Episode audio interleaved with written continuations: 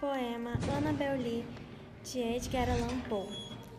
Há muito, muito tempo, existia num reino junto ao mar uma donzela que eu saiba Annabel Lee se chamar.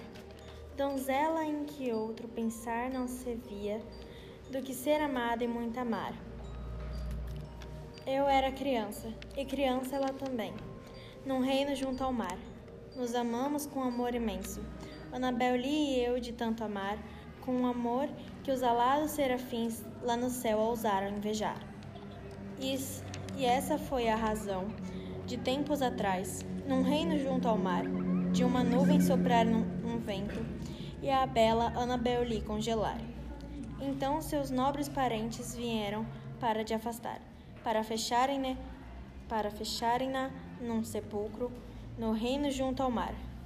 Os anjos pouco felizes no céu começaram a invejar.